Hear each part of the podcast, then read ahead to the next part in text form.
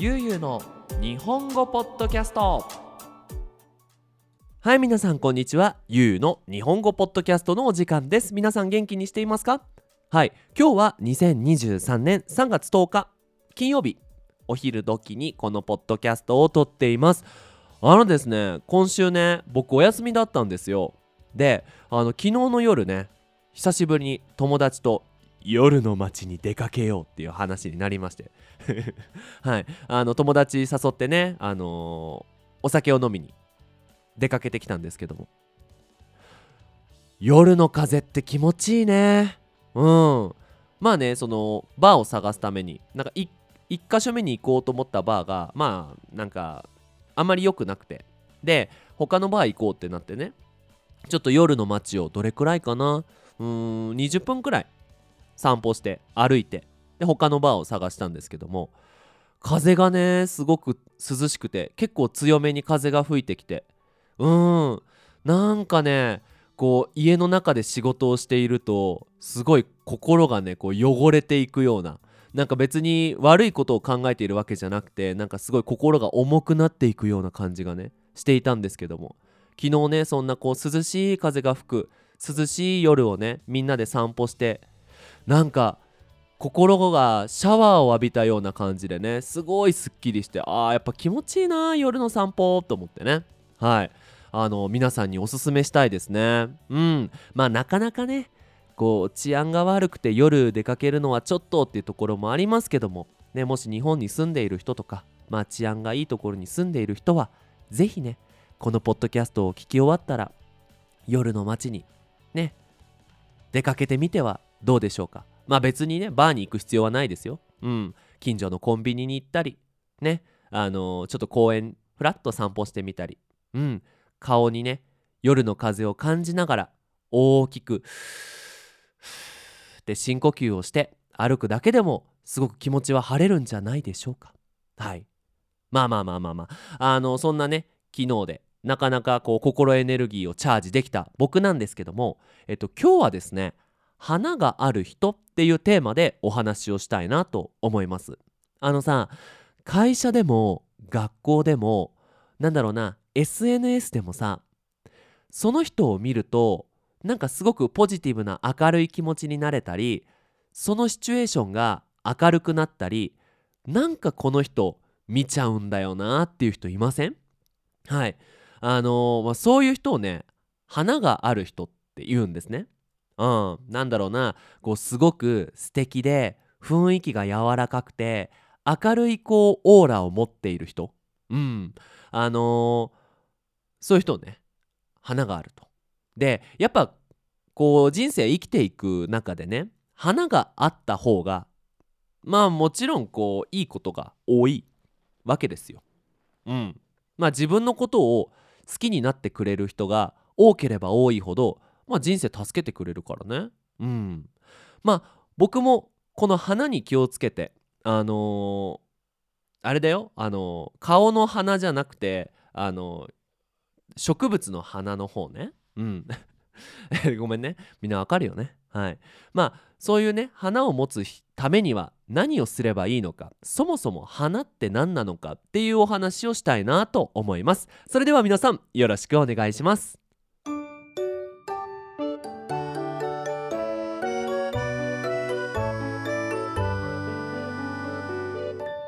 ゆうゆうの日本語ポッドキャスト。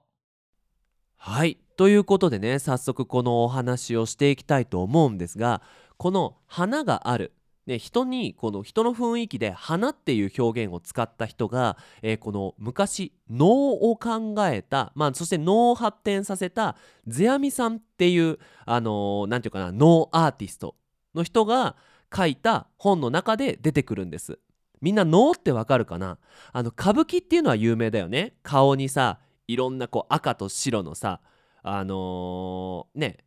ペイントをしてさ「我はなんとかなりカンカンカンカンカンカンカンカンカンカンカン」みたいなさわかるかな？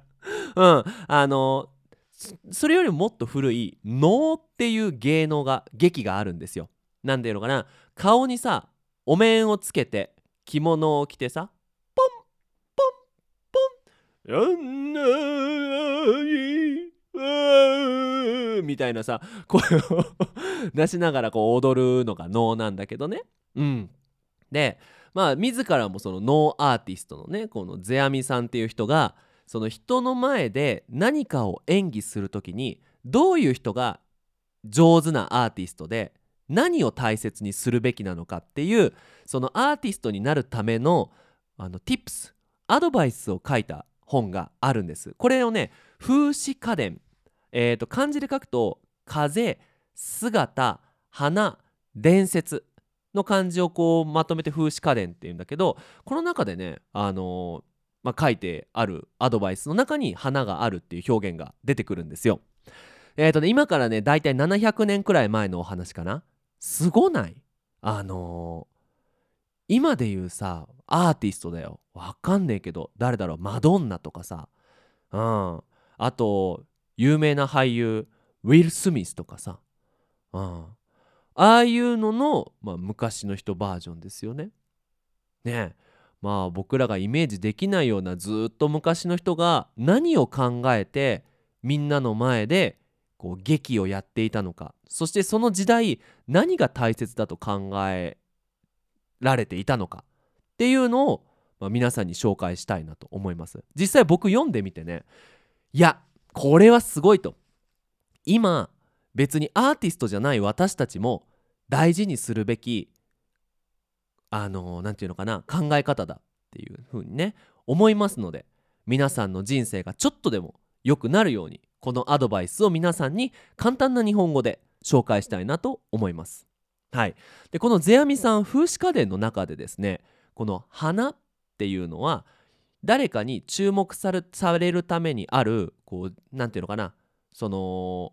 ものだっていうんですね。花がある人は注目されるし花がない人は注目がされないと。うん。まあ花ってそうだよね。でこの注目される人間の花には2種類あると。うん。若い人の多くが持っている見た目の花。これ自分の花って言います。自分の字はあの私自身の自分じゃなくて時の漢字と1分2分の分で自分の花っていう。要はそのその時期だけにしか持っていない花っていうことだよね。まあ、確かにさ若い18歳とか17歳とか25歳ぐらいまではねあの体もさコンディションが良くて肌も綺麗でね。もうそれだけで美しい。それだけでかっこいい、まあ、これを、まあ、自分の花っていうそうですね。でそしてそれとは反対側にあるもの。毎日の努力で生まれるもの。その毎日努力していてそれがこうちらっと見える時に人が持つ魅力。すごいところ。これを真実の花っていうそうですよ。はいこれ若い人が持っている見た目の花もその毎日努力をしてその努力がパッと見えた時に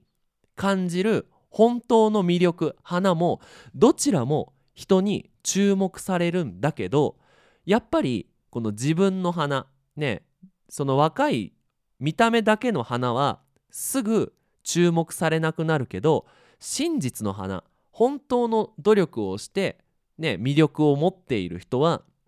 一生注目し続けられるっていうお話なんですね。でこの世阿弥さん風刺家電の中でどうすればあの真実の花をね自分に身につけることができるのかっていうのを何歳にはこういうトレーニングをした方がいい何歳にはこういうトレーニングをした方がいいっていう形であの紹介してるんですね。で簡単にまとめていくと,、えーと、子供の時はあの思うがままに好きなようにトレーニングすればいいと。だからまあつまり皆さんねこのポッドキャストを聞いている人の中には子供がいる人もいると思うんですが若いもうほんと幼い時は好きなように絵を描かせて好きなように走らせて好きなようにものを感じさせるのがいいっていうふうに言ってるんですね。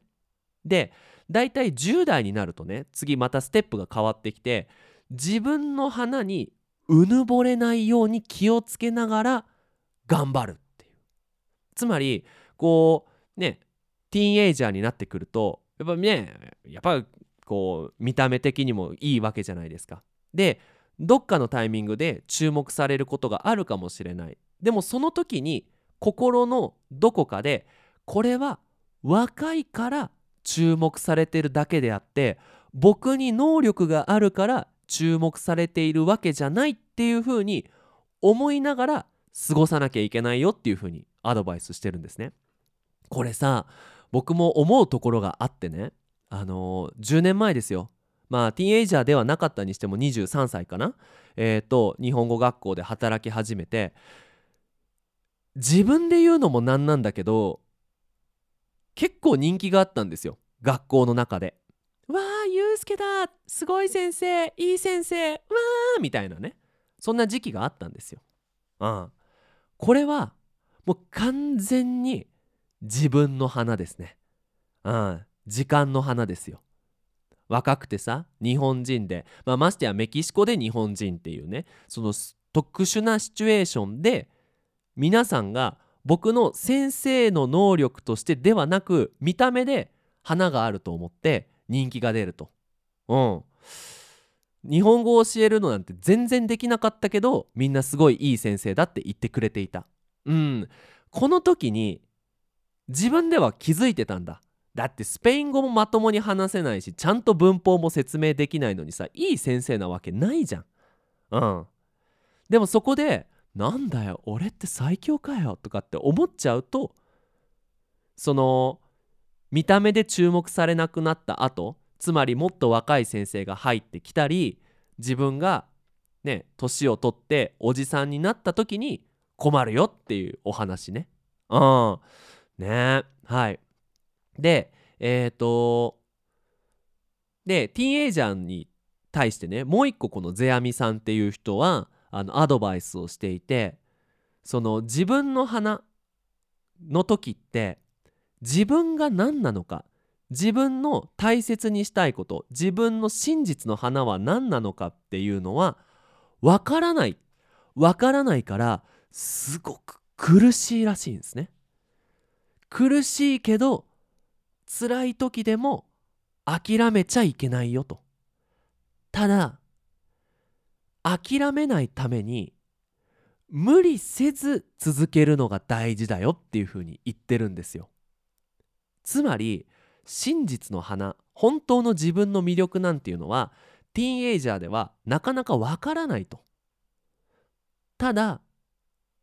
わからないからすっごい苦しい思いをして努力する意味もないしでも努力をやめてしまったらそこで終わってしまうから無理なく自分のリズムで真実の花を探し続けることが大事だと。ああのこれもねその自分がねメキシコに来たばかりの時いろんな人に「まあユうスケすごい先生」みたいな見た目だけで言われてた時それ辛かったんですけどでもさ日本語の先生始めて12年でね自分の本当の先生としてのいいところなんて分かんないわけですよ。すごく苦しい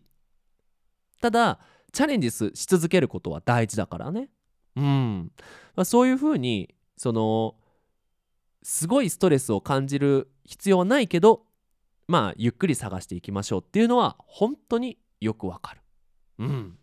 で世阿弥さんこの後もちょっとねこう年齢が上がってきてその時に気をつけなきゃいけないことが続いてきましてね大体2 5 6歳になるとすごくね称賛されるとすごいとうん。でも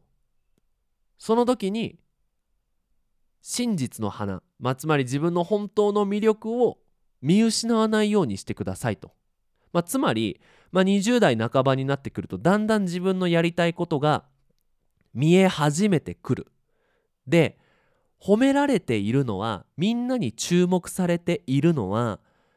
自分の魅力を見てもらえているのか自分の見た目を見てもらえているのか半々だからうん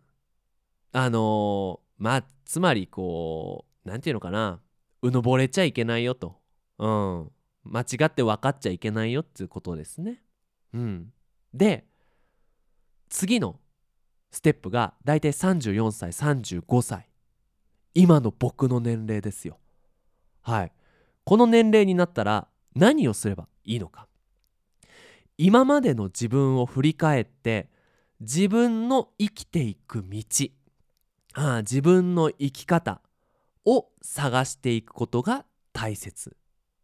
おお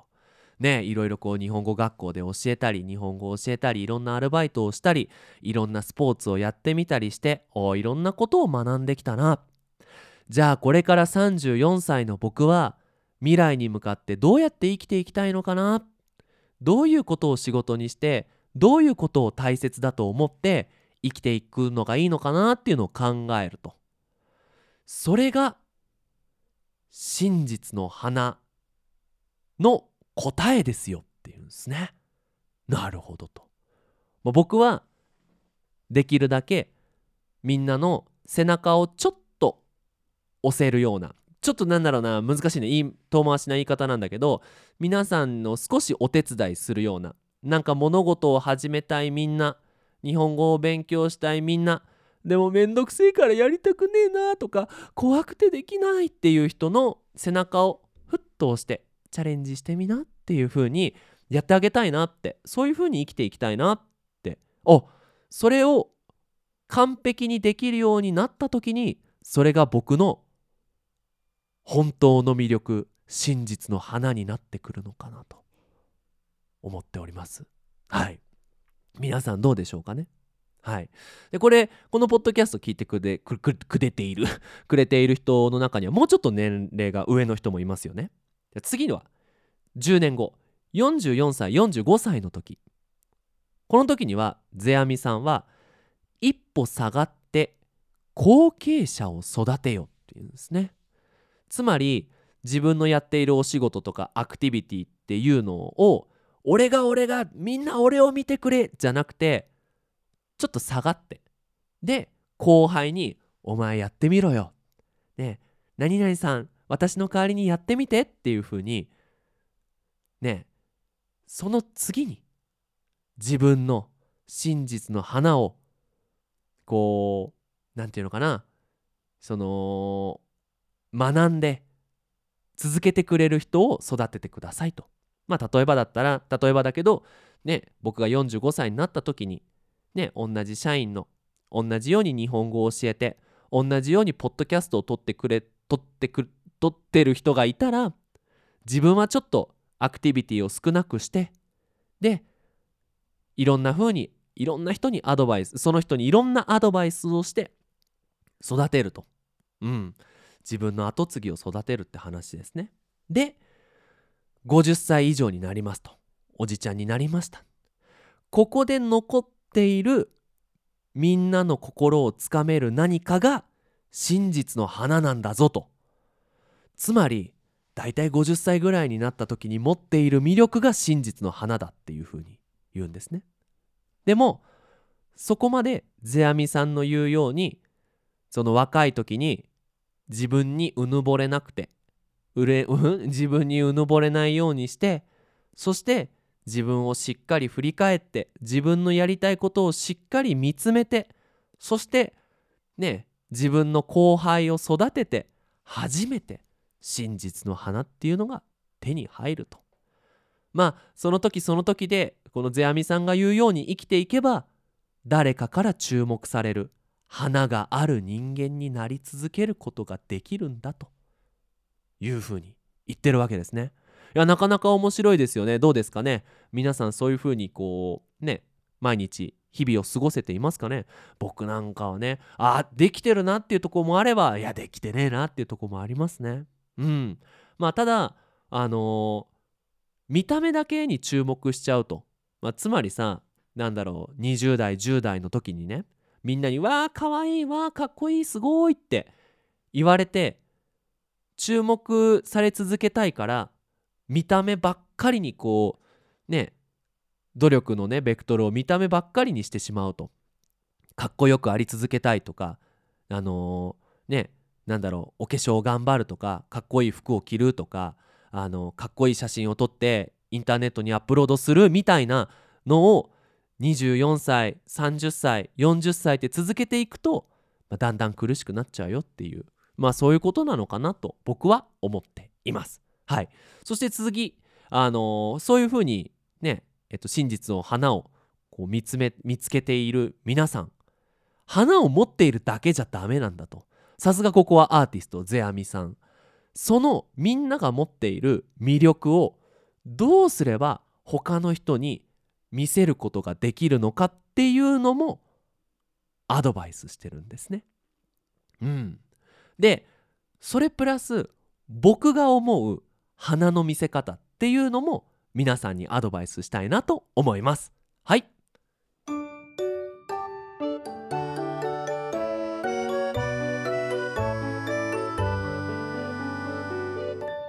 ゆうゆうの日本語ポッドキャスト。はい。ではでは。ねえゼアミさん。どういうふうに自分の魅力を見せればいいのか。っていうのをあのアドバイスしてるわけなんですけど一つ目は静かな時と賑やかな時をしっかり理解してそのタイミングであった話し方見せ方をすると。いいですよっていうふうに言ってるんですね。例えばさあのみんなにねこう何かを見せる時っていうのはねあの実際対面であれば人が周りにいるわけじゃないですか。ネットであればまあ自分のビデオなので、まあ、ちょっと周りの人は見えにくい。だけど自分の見せるものに対して賑やかな時と静かな時があるというふうにゼアミさんは言ってるんですね。まあそうだよね。なんだろうあのー、ミーティングでもいいし飲み会でもいいし友達とこう集まってカラオケに行ってる時もあるあるよね。で反対をすればいいっていうふうに言ってるんですね。で、えーと、つまりこう賑やかな時には静かな動き方をする。静かな話し方をする。なんかみんなが「ウェーイパーティーパーティーペーペーフー!」みたいな時にはあそうですよね。あ面白いなとかへえ。いやー面白い。今楽しいなっていう風にこう静かに話す。でみんながいやこれからどうすればいいんだろうね。はあどうしようかねっていう時には明るくみんな大丈夫だよ。ね次これチャレンジしてみようよっていう風に明るく話してみるといいですよと。うん。つまりこう反対側にある方が注目されますよっていうことですね。であとこれもすごく大事だなって思ったのが賑やかな時に話したいことを伝えようとしてもうまく伝わらないし見せたいものを見せようと思ってもなかなかこう何て言うのかなわからない分かってもらえないってことがありますよね。まあ、つまりさこういうふうに待つとねみんなあ何を言うんだ？あれ？っていうふうにこう心の準備ができるわけですよ。これがさあの20分ずっとこう何て言うのかな？あのー、休むことなく話し続けてねこうやってねみんな聞いてあのね僕はこういう風に思うんだけどさこういう風にこうでこうでああなんだけどさみんなねみんな頑張ればいいと思うんだけど、まあ、人生大変なんだけどみたいなずっとねあの同じリズムで話し続けてしまうとみんな飽きてしまうわけですよね。だからあの必ず大切なことを言う前には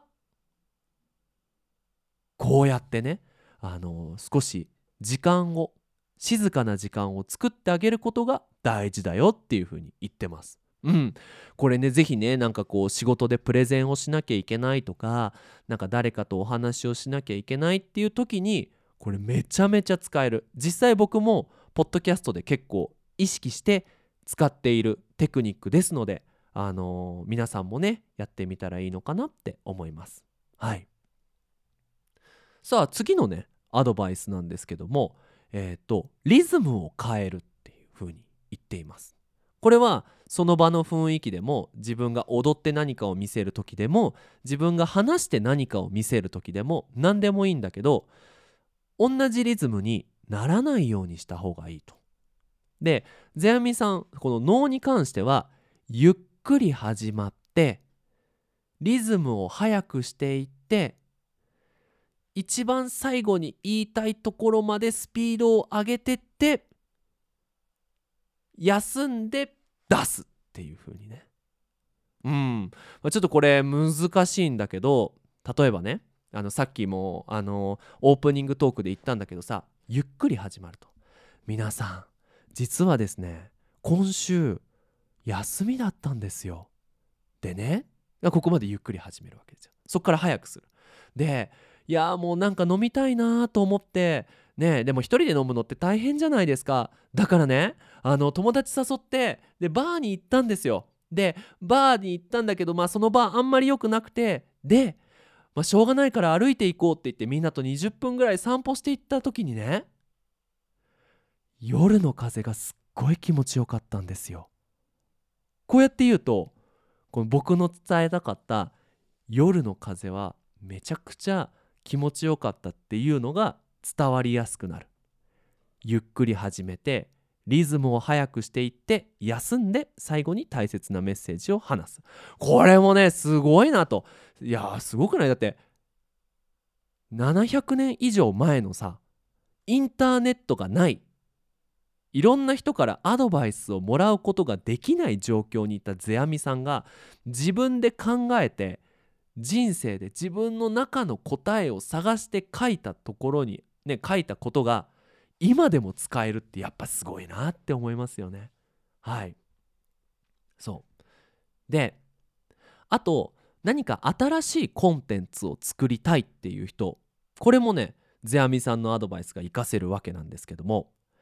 この世に評価されるものこの世の中で評価されるものみんなにすごいって言われるものはみんなが知っている内容に新しさや面白さを加えたものが良いっていうふうに言ってるんですね。はいあのー、なんだろうな全くみんなが知らないことを言ってしまってもこれはよくわからないと。なんだろうな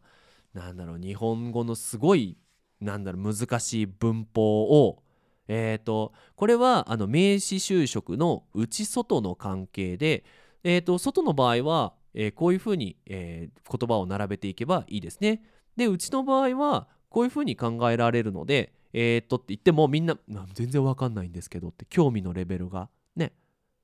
なくなってしまってみんなに見てもらえないと。でもみんな和とがって知ってるよね。和っていうのはカメラで全体を撮るようなイメージみたいなこう和とがっていうみんなが知っているテーマ助詞のテーマに対して面白い説明をするとこれはみんなに評価がされるという話なんですよ。うん、だからプレゼンのテーマが難しかったらみんなが知っている何かに例えるといいっていうふうに言ってるわけですね。はいそして最後のアドバイス。真実の花。ね。自分のやりたいことがわからない人っていますよね。僕も時々わかんなくなっちゃうんだけどさ。あのどうやって自分のやりたいことを見つけるか。ね。これの答えは人を幸せにするために努力すべし。ってことなんですよ。つまり自分はどうやっていきたいんだろう？どういうふうに注目されたいんだろう？って考えながら何かをやっても自分のやりたいこと自分の本当の魅力っていうのは全然伝わらないよって。うん、てかそもそもそういうのが生まれないよって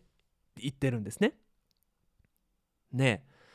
だから私たちって毎日ね新しいことを覚えたり何かスキルがね良くなるように頑張るわけじゃないですか。それは何でやるかっていうと誰かを幸せにするために努力しているんだとそこを忘れちゃいけないんだって世阿弥さんが言ってるんですね。まあ世阿弥さんの場合は能っていう風にねなかなか昔で言うねすごいオペラみたいなさお金持ちの人しか見れないようななんかそんな、あのーものだったんですけどもでもこの世阿弥さんのお父さんだったかな？があのすごいなってこうね世阿弥さんがその本の中に書いてあるんだけどその世阿弥さんのお父さんがその田舎に行ってでその能の何て言うのかな考え方とか全くわからない農民ねあのお畑で働いてる人にねその能なんかこう劇をやって見せた時にそれでもみんなは笑顔でいっぱいになったっていうんですよ。自分その世阿弥さんのお父さんのなんかこう劇演技を見てみんなが笑顔になったと。ああだからその世阿弥さんのお父さんっていうのは自分のこう体の動かし方とか声の出し方っていうのを毎日毎日トレーニングして頑張って上手になってでもそれは全てみんなにすごいって言われるためじゃなくて周りの人をハッピーにするために頑張っているんだとそれを忘れてないからお父さんはすごい脳の演者だったんだっていうふうに言ってるんですね。ああそうだなと思って僕が日本語を教えるためにいろんな文法の知識を勉強したりみんなにね面白いポッドキャストが届けられるように話し方の勉強をしたりいろんな声の出し方を勉強したり練習するのも全ては「ゆうすけすごいキャーゆうすけさん!」みたいな「ありがとうみんなありがとう」みたいなわけではなくてこの今、ね、プレイを押してポッドキャストを聞いているあなたそのあなたが あなたがあの笑顔になってくれるように僕はやっているんだとそれを忘れちゃいけないとそうすれば真実の花を見つけられるのもそんなに難しくはないよっていうお話でした。うん、だからね皆さんこう日本語を勉強したり、ね、毎日トレーニングをしたり、ね、いろんなことをやっていると思うんだけどなんかさとかく最近だとこう自分が良くなるためにとか自分がすごいって思われたいっていう風に考えてしまうけどでも周りの人がすごいって思う人はその,、ま、その人の周りの人のことを助けられる人幸せにできる人なんだっていうのを忘れたくないですよね。うん、そうやって生きていくとみんなすごく楽しい毎日が素敵な毎日が送れるのかなと思いました。はいさあ最後なんだけどねえっ、ー、とまあこういうふうに世阿弥さんが言っていると花誰かから注目される魅力っていうのはいろいろあると。見せ方もあると。でどうだろうな。いや皆さんがねあのー、まあ僕のことをどう見ているかっていうのはなかなか難しいわからないとは思うんだけど少なからず今このポッドキャストを聞いてくれている皆さんはゆうゆうさんって花があるなって思ってくれていると思うんですよね。どうすかね。だおゆうすけさんは花があるとなんかこう心をこう掴んでくる魅力があるっていう風に思っててほしいな。思っててほしいな。僕はまあそういう風にやっていると、まあ、少なからずこう日本語を勉強している人のために作っているポッドキャスターさんの中では自分なりに花を見せる方法っていうのを気をつけて毎回ポッドキャストを撮っているんだけどねうんその僕があの自分の人生の中で感じた花の見せ方のアドバイスを3つしたいんだけど1つ目は何よりも笑顔とかポジティブな気持ちを大切にするってことなんですね。うん。あのまず1つ目顔って意外と気持血が見えてきちゃうんだよね。うん、特にカメラの前にさ顔を出す人とかねあのー、なんだろうお仕事をする時にこうオフィスにいっぱい人がいるっていう時にね自分の顔ってさ自分だけ見れないんですよ。でも周りの人はみんな自分の顔が見えるんですね。であのー、素敵な笑顔をしている人はそれだけでかっこよかったり可愛かったり綺麗だったり素敵だっていうイメージが。うんする。で顔を笑顔にするってことはねなんだろう口をこうふんと上げてねあの笑顔を作るんだけどでも顔の形だけじゃダメなのよ。気持ちもポジティブな気持ちにしてで笑顔を作るとそれだけでめちゃくちゃこの見た目の花っていうのは良くなる。うん。そう。特に人前にいる時だよね。みんなの前にいる時。僕だったらこのポッドキャストを撮っている時にあのーネガティブな気持ちをちょっとさよならしてうん。楽しいな。毎日ハッピーだなっていう風な自分を出して笑顔を作って話すとね。いいかなと思います。やっぱねこういろんなポッドキャストじゃないや YouTube 見てるとね同じカテゴリーでもいっぱい見られてる人といっぱい見られてない人がいるんですよね。残念ながら。うん、例えば日本語を教える、ね、コンテンツを作っている人もいっぱいいると思うんですよ。でみんなもさ見るじゃん。ビデオでね。うん、であの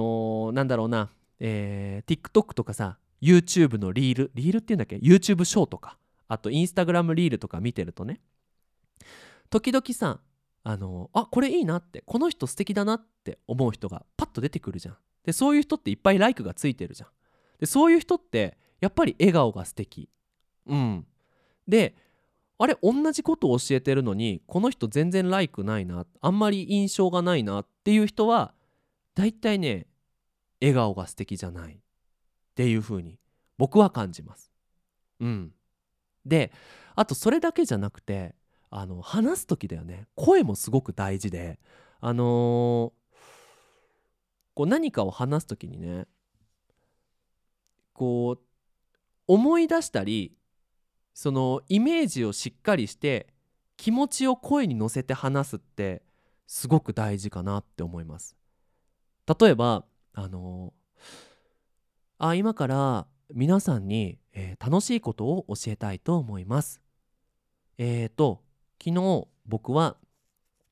ビールを頼んでビールを飲もうと思ったんですけどなんとそのビールビールじゃなくてジュースだったんですよ。まあこれ全然楽しくないですよね。全然楽しくないですよね。まあそもそもストーリー自体が全然楽しくないんだけど話し方一つで変わる。でイメージを作るんですよ。バーにいると。昨日ねビール頼んだんですよ。もう喉乾いたなーと思って。うん。ああもう早く飲みたいって。仕事も頑張ったし。でねビール頼んで。で来たわけですよ。あの紫色の瓶でね。うん。でお紫色の瓶か珍しいなと思って。でパーンとね瓶の蓋を開けてよし飲んだろうと思って口つけて一気にグッって飲んでパーってなったけどあれおかしいなと思って。あれビールじゃなくてジュースだったんですよ。みたいに言うとまあおつまらないストーリーなんだけどもっとこう何て言うのかな面白いリズムで聴けるっていうかね。うん。やっぱり話す時に特にエピソードトークする時に何だろうなイメージを作ってその時の気持ちをその時の自分何て言うのかなそのイメージを体の中に頭の中に入れて全身で話すと気持ちが伝わりやすくなるかなと思います。はいわかるかな？うん、で、えー、と最後なんだけど、えー、と評価してもらう誰に評価してもらうかっていうのを間違っちゃいけないよっていう。うん、なんかこれ評価っていうとあのー、ちょっと難しくなっちゃうんだけど誰を幸せにしたいかっていうのを間違っちゃダメよっていうお話ね。うん、僕だったらあの日本人を幸せにできなくてもいいんですよ。言い方悪いけどね。うん。日本語を勉強している勇気が出ない皆さんを幸せにできればいいからそこに集中してお話をする。そこに集中して努力をすることが大事なのね。でもね時々ねあなんか僕全然日本人の人に知られてなくてなんか寂しいなって。日本人だからさやっぱりいろんな人のいろんな YouTuber 見てるとなんか日本人の中で楽しそうにやってる中ねあ僕日本人一人で見てくれる人はね日本語勉強している人なんだちょっと寂しいなって思うんだけどそこでじゃあ日本人の人にお幸せにするために僕のコンテンツを変えてしまうと結局真実の花ね本当にやりたいことっていうのがちょっと揺らいじゃうんだよね。そうなるとコンテンツはなんかな魅力がなくなっちゃう感じがするからうんできるだけね誰かを幸せにしたいってガッと心の中で決めたらさそこを忘れずに努力するのがいいのかなって思います。はい。この3つと世阿弥さんのアドバイスをやっていけば花のある人間になれるかなと思います。なんか誰かに対してすごいとかなんかお世辞を言う必要はなくてうん。もっとこうポジティブな生き方うん誰かを幸せにしよう。そしてそのみんなに褒められるのはね若いから見た目だけの問題なのか本当に自分の魅力っていうのがあるのかどうなのかっていうのを考えながら日々生活していくっていうのは絶対皆さんのプラスになると思いますしそれだけで何かお友達が増えたり自分のことを助けてくれる人が増えたりしますのでうん是非ねあの今日からチャレンジしてみたらいかがかなと思います。はい。最後にお知らせをさせてください。えー、ゆうゆの日本語ポッドキャストではパトレオンをやっております。えーと、1ヶ月1ドルの、にょ、あ、いつも間違えちゃうね。はい、1ヶ月1ドルの、あの、リクエストができるサポートと、1ヶ月20ドルの、えーと、スクリプトがダウンロードできる。そして、多分ね、今少しずつ準備は始めているんだけど、えーと、1ヶ月5ドルで、それぞれのポッドキャストの、あのー、要約簡単にまとめたものがダウンロードできるサービスを始めようと思っています。うん。例えばさ、今日のポッドキャストとかも40分撮ってるわけよ。めちゃんこ長いじゃん。うん。で、結局、ゆうすけ何言いたかったの？っていうのを僕がポッドキャストを聞きながら、あ、大切なポイントはこれとこれとこれ、これとこれこれこれ、これとこれとこれ。で、難しい単語は英語でこうだよっていうのを、まあ、ワード2、3枚にまとめたものをダウンロードできるようなね、サービスを今作っていますので、ぜひぜひ興味があったらね、あの、よろしくお願いします。うん。はい。よろしくお願いします。ということで皆さん引き続き日本語の勉強頑張ってください。それじゃあまたねバイバイ